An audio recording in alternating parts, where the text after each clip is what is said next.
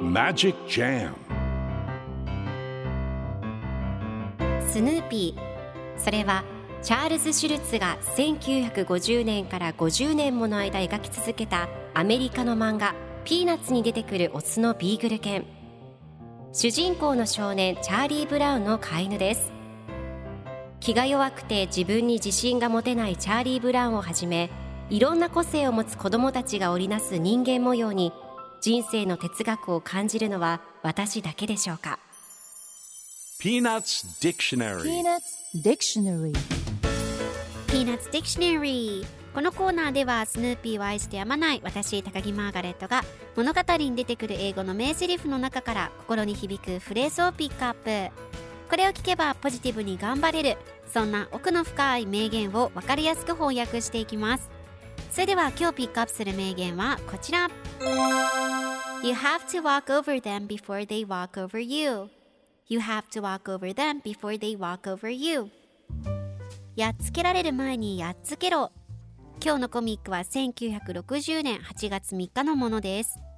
チャーリー・ブラウンとルーシーとライナスが一緒におしゃべりをしています。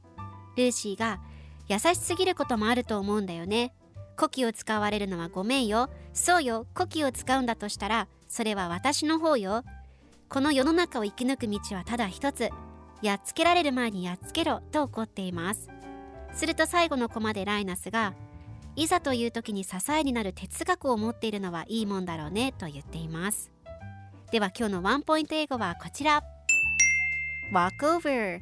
何々の上を歩く踏みにじる呼気を使うという意味です今回のコミックでは You have to walk over them before they walk over you と出てくるのでやっつけられる前にやっつけろという意味になりますでは walk over の例文2つ紹介するとまず1つ目人に呼気を使われてはダメです Don't let anyone walk all over you 2つ目彼女は彼をいいようにあしらっている His girlfriend walks all over him それでは一緒に言ってみましょう Repeat after me Walk over Walk over Walk over Walk over Good job!